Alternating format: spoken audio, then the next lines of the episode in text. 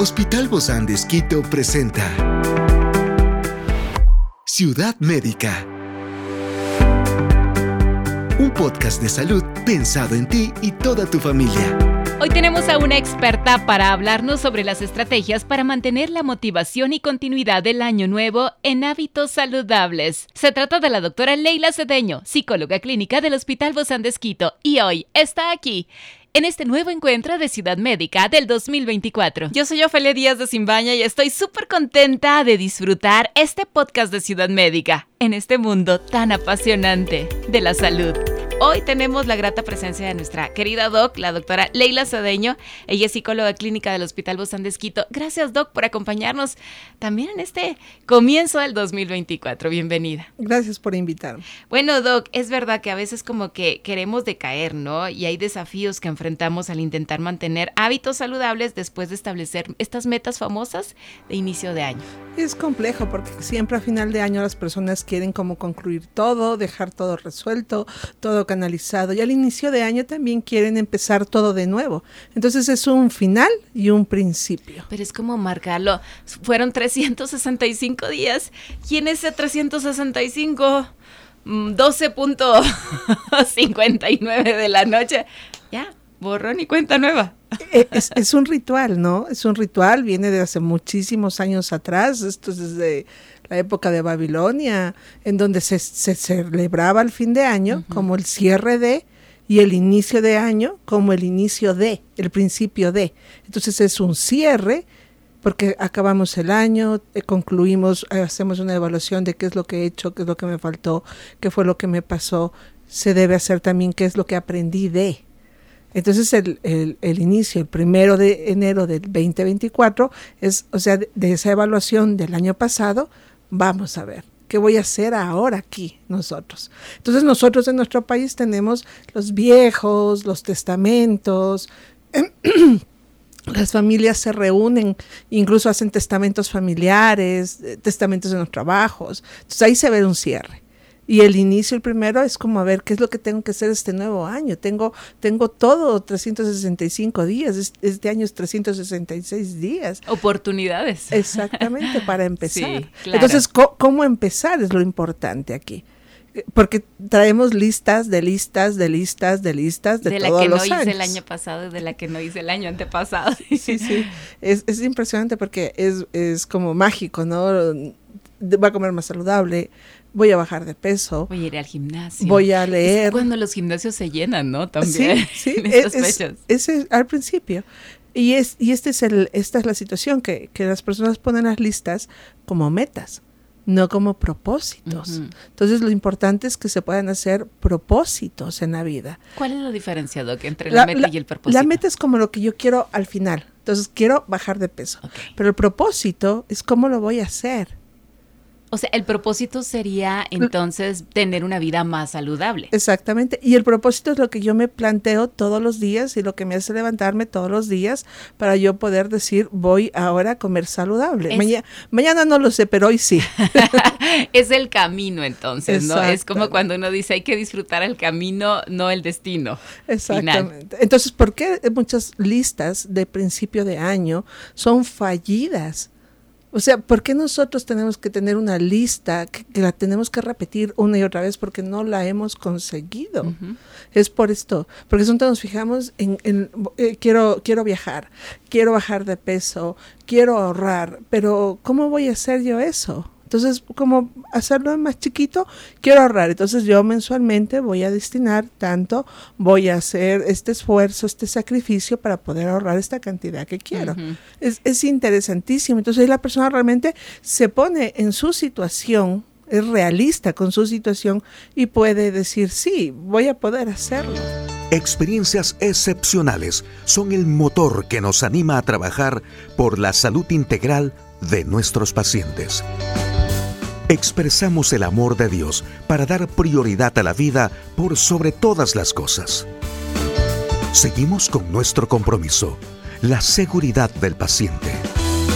Hospital Bozán de a la gloria de Dios y al servicio del Ecuador. Es como esos trabajos donde uno va haciendo poquito a poquito cada día, ¿no? Y al final ves, wow, esta obra maestra terminada. Exactamente, es el camino, es el día, el día, el día, el día. Porque si no, nos, si nosotros yo son te veo, el voy a bajar de peso. Entonces, en el ejemplo que estamos cogiendo, es como enero y no bajé febrero y no bajé, entonces ya para qué, marzo no bajé, entonces para qué, pero cuando lo ponemos en voy a comer saludable, voy a estar yo saludable hoy, entonces voy, voy, voy, voy, me siento mejor. A lo mejor no lo no bajé, pero yo me siento con más vitalidad, más energía, más liviana, me siento mejor, porque mi propósito no es bajar de peso, mi propósito es estar saludable. Mm. Yo creo que hay que ver bien cómo también la rutina y la consistencia en la sostenibilidad de hábitos saludables e, es, es real en nuestro día a día. Sí, e, esto es importantísimo porque es la constancia. Entonces el propósito no se hace de mes a mes, se hace todos los días. Yo les invito a pensar en el, en el solo por hoy o solo las 24 horas, o sea, solo por hoy, mañana no sé, mañana no sé si es que alguien me brinde algo, una cosa y tenga yo que decidir, pero por lo menos hoy voy a comer saludable. Entonces es como el que voy a hacer hoy día, porque si no la persona juega mucho psicológicamente en este contexto y dice, ah, ya no pude hoy día, mañana a lo mejor. Entonces así vamos como postergando, postergando, postergando. Y después al final del año nos encontramos con una lista nuevamente que no hemos logrado eh, concretarla, como no hemos podido realizarla, no hemos podido visualizarla, ejecutarla en nuestra vida. Esa sería una estrategia, ¿no? El vivir hoy. ¿Hay algún otro método que funcione de manera efectiva para esos momentos de desmotivación que todos los vamos a vivir y que, y que podamos revivar este compromiso con estos hábitos saludables que al final no son para nadie más, es para mí misma. Exactamente, entonces es importantísimo, primero que usted haga, vea la lista que tiene este año, ¿sí? Lo cambia en un contexto de propósito. Cuando tenemos situaciones que son repetitivas, repetitivas, analice qué fue lo que hice yo los años pasados, que no logré ejecutar o no logré conseguir lo que yo esperaba o lo que yo deseaba. Y la otra es súper importante que usted comprenda que sí, tenemos al principio del año eh, un, un nuevo inicio, pero es una continuidad de nuestra vida. son, son todos los nuevos años y todos los años pasados que estamos terminando. Entonces no pienses solamente tengo 65 días, tengo toda una vida para cambiarlo. Entonces, ¿cómo lo voy a hacer? Poco a poco. Ese poco a poco creo que a veces es el que nos, nos juega una mala pasada, ¿no? Porque, porque pensamos a lo mejor en que tenemos nuevas oportunidades mañana y no las tomamos como las de hoy. Exactamente. Dejamos, o sea, no lo hizo hoy día, no importa mañana. Y así vamos postergando, postergando, postergando. sí, y, aquí, por ejemplo, el apoyo social o de la comunidad de mantener hábitos saludables, quizá juntarnos con otras personas eh, que también hagan lo mismo, que nos apoyemos mutuamente. Sí, como familia podemos hacerlo, con nuestras amistades podemos hacerlo, podemos eh, decir, bueno, vamos a hacer un club de lectura, vamos a leer un libro mensual, eh, podemos ir a, a, ver, podemos reunirnos para comer, busquemos un restaurante de comida saludable. Ciudad Médica. Podemos reunirnos a recibir una masterclass de cómo preparar alimentos, podemos reunirnos para poder... Eh, eh, y ir al gimnasio, o sea, podemos hacer muchas cosas en grupo, que eso es lo más importante. Entonces, solo a veces no nos gusta, las personas no, somos solitarias, nosotros somos eminentemente sociales. Entonces, solo no me voy, muy, pues, tenemos que ser unas personas demasiado autónomas para yo irme sola a la masterclass, sola me leo libros, sola me voy al gimnasio, sola me voy al restaurante. No, cuando nos vemos en grupo, no es la actividad solamente, es la, es la riqueza del convivir. Es esa relación, ¿verdad?, que se tiene. Hay, hay ocasiones en que son nos estamos tomando un cafecito, nada más. Y es tan enriquecedor, nos sentimos tan llenos emocionalmente, que ese cafecito ha sido el más rico, el más sabroso, el más gracioso. Y son fue una taza de café. Ciudad médica. Pero no es lo mismo que me tome yo la taza de café sola a yo estar riendo, compartiendo, conversando, departiendo con las personas. Además que se enriquece, aprendemos de tanto de los triunfos como de las de los aprendizajes o de las derrotas de otros y, de nosotros mismos, ¿no? Y somos más abiertos y más, ¿cómo se llama? Más empáticos también. Exactamente, somos, nosotros vivimos en sociedad y somos sociales. Entonces el compartir nos permite seguir avanzando, saber que, que todos vamos en el camino, unos más adelantito, otros más atrasito, y vemos que la persona de repente está logrando. Entonces, no. Eres tu motivador, ¿no? Exactamente, esa es la fuerza del grupo, ¿no? O sea, tú puedes, yo también puedo. Claro. Y, y, claro, alguien me ve a mí y dice, no, yo también puedo. Entonces vamos, vamos, vamos. El grupo, el grupo se va moviendo en grupo, poco a poco va rodando despacio, despacio, despacio. Se dice que somos eh, la sexta persona o siempre de estos cinco que nos rodean somos también parte de como ellos, ¿no? Como esta persona y seremos el exitoso número seis o, el que no llega a ese éxito número seis, dependiendo del tipo de, de, grupo que nos rodea. Claro, o sea, todos somos un, todos somos agentes motivadores dentro de un grupo. En un grupo no hay alguien que sobresale más siempre. Eh, siempre manejamos situaciones eh, de autonomía y de características individuales que van asumiendo liderazgos independientemente de la situación. Hay alguien que puede ser, puede ser muy bueno para hablar, mm. otra persona es muy buena para negociar, otra persona es muy buena para, para pensar. Entonces el grupo identifica y dice, no, no, recurro a ti porque tú sabes dar buenos consejos, no, a ver cómo hago estas cuentas, porque tú sabes manejar estas situaciones económicas. Entonces las fortalezas del grupo no es una competencia, es, es una complementación entonces, cuando nosotros estamos en grupo, todos somos agentes eh, terapéuticos y motivadores para las otras personas y ellos también son agentes motivadores y terapéuticos para nosotros.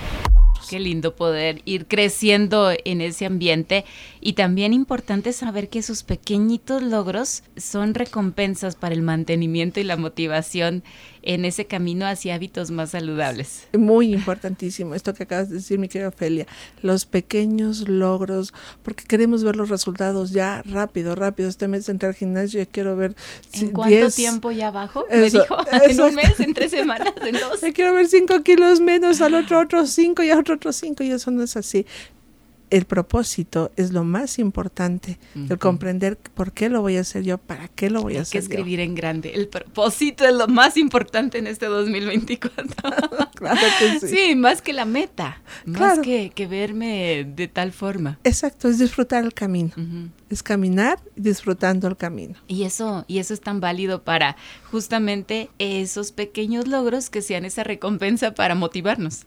Exactamente, poco a poco, de paso a paso, iremos caminando en el día a día y usted logrará sus diferentes propósitos en este 2020. Ciudad Médica. Existe em, diferencias, ¿no? Entre la motivación esta que llevamos adentro, intrínseca, y la motivación de afuera, extrínseca en la sostenibilidad de estos hábitos saludables. ¿Cómo influyen aquí las dos? Es súper importante porque lo intrínseco son mis mapas cognitivos con los cuales yo fui criada o criado, con los cuales yo fui formado. Entonces muchos de estos, cuando nosotros ya somos adultos, nosotros vamos haciendo un proceso de reaprendizaje. Voy cogiendo lo que me, lo que me ha servido y voy dejando lo que no me ha servido. Cuando yo no he logrado hacer esto, al final acabo repitiendo esquemas o parámetros o situaciones que siento que no son buenas, pero no sé cómo dejarlas. Y, y, lo extrínseco me ayuda a mí a regularme, a canalizarme, a ver que no solamente es esto que yo pensé. ¿Cómo no hacen un choque? pueden hacer un choque y el choque no es malo, la crisis no es mala. Todo tiene que entrar en crisis para que cambie, para entra en crisis para que salga la plantita.